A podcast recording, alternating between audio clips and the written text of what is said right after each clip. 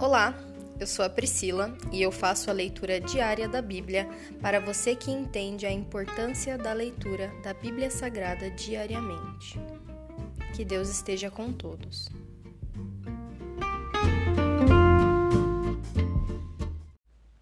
Ouça agora o capítulo 2 do livro de Ageu, o esplendor menor do novo templo. Então, em 17 de outubro desse mesmo ano, o Senhor transmitiu outra mensagem por meio do profeta Ageu. Diga ao governador de Judá, Zorobabel, filho de Sealtiel, e ao sumo sacerdote Josué, filho de Jeozadaque, e ao remanescente do povo. Algum de vocês se lembra deste templo em sua antiga glória? Como ele lhes parece agora em comparação com o anterior? Deve parecer insignificante, mas assim diz o Senhor Seja forte, Zorobabel. Seja forte, sumo sacerdote Josué, filho de Jeozadaque. Sejam fortes, todos vocês que restam na terra. Mãos à obra, pois eu estou com vocês, diz o Senhor dos Exércitos. Meu espírito habita em seu meio, como prometi quando vocês saíram do Egito. Portanto, não tenham medo. Pois assim diz o Senhor dos Exércitos: em pouco tempo sacudirei novamente os céus e a terra, os mares e a terra seca. Sacudirei todas as nações, e os tesouros das nações virão para este tempo. Encherei este lugar de glória, diz o Senhor dos Exércitos. A prata e o ouro me pertencem, diz o Senhor dos Exércitos. A glória deste novo templo será maior que a glória do antigo, diz o Senhor dos Exércitos, e neste lugar estabelecerei a paz. Eu, o Senhor dos Exércitos, falei. Bênçãos prometidas aos obedientes. Em 18 de dezembro do segundo ano do reinado de Dário, o Senhor enviou esta mensagem ao profeta Ageu. Assim diz o Senhor dos Exércitos: Pergunte aos sacerdotes sobre a lei. Se alguém levar em sua roupa a carne consagrada de um sacrifício, e se por acaso a roupa tocar num pão, num ensopado, em vinho, em azeite ou em qualquer outro tipo de alimento, esse alimento também se tornará consagrado? Não, responderam os sacerdotes. Em seguida, Ageu perguntou: Se alguém se tornar cerimonialmente impuro ao tocar num cadáver e depois tocar num desses alimentos, o alimento ficará contaminado?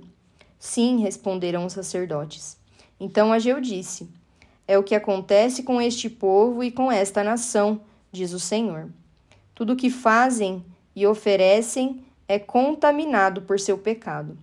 Vejam o que estava acontecendo com vocês antes de começarem a lançar os alicerces do templo do Senhor.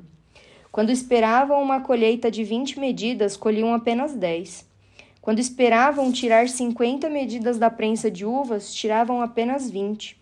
Enviei ferrugem, mofo e granizo para destruir tudo que vocês trabalharam para produzir. E, no entanto, vocês não voltaram para mim, diz o Senhor. Pensem neste 18 de dezembro, o dia em que foram lançados os alicerces do templo do Senhor. Sim, pensem bem.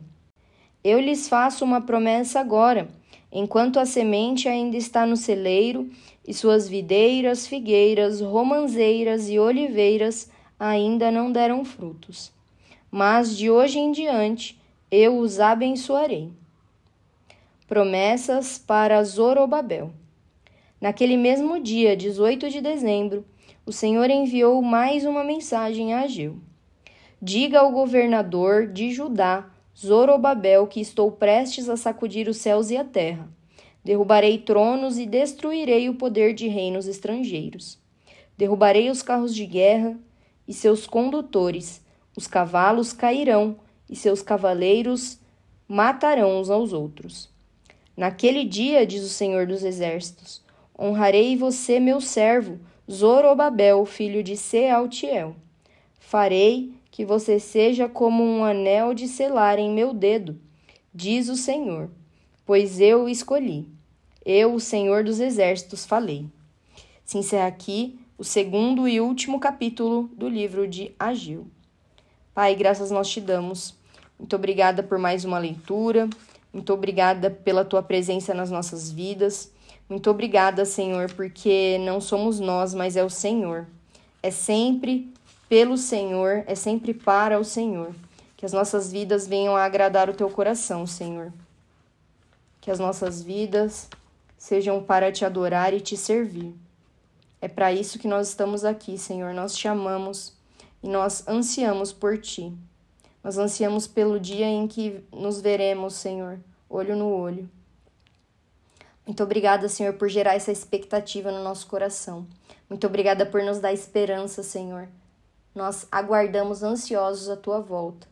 Essa é a nossa oração, meu Pai. Em nome de Jesus, amém.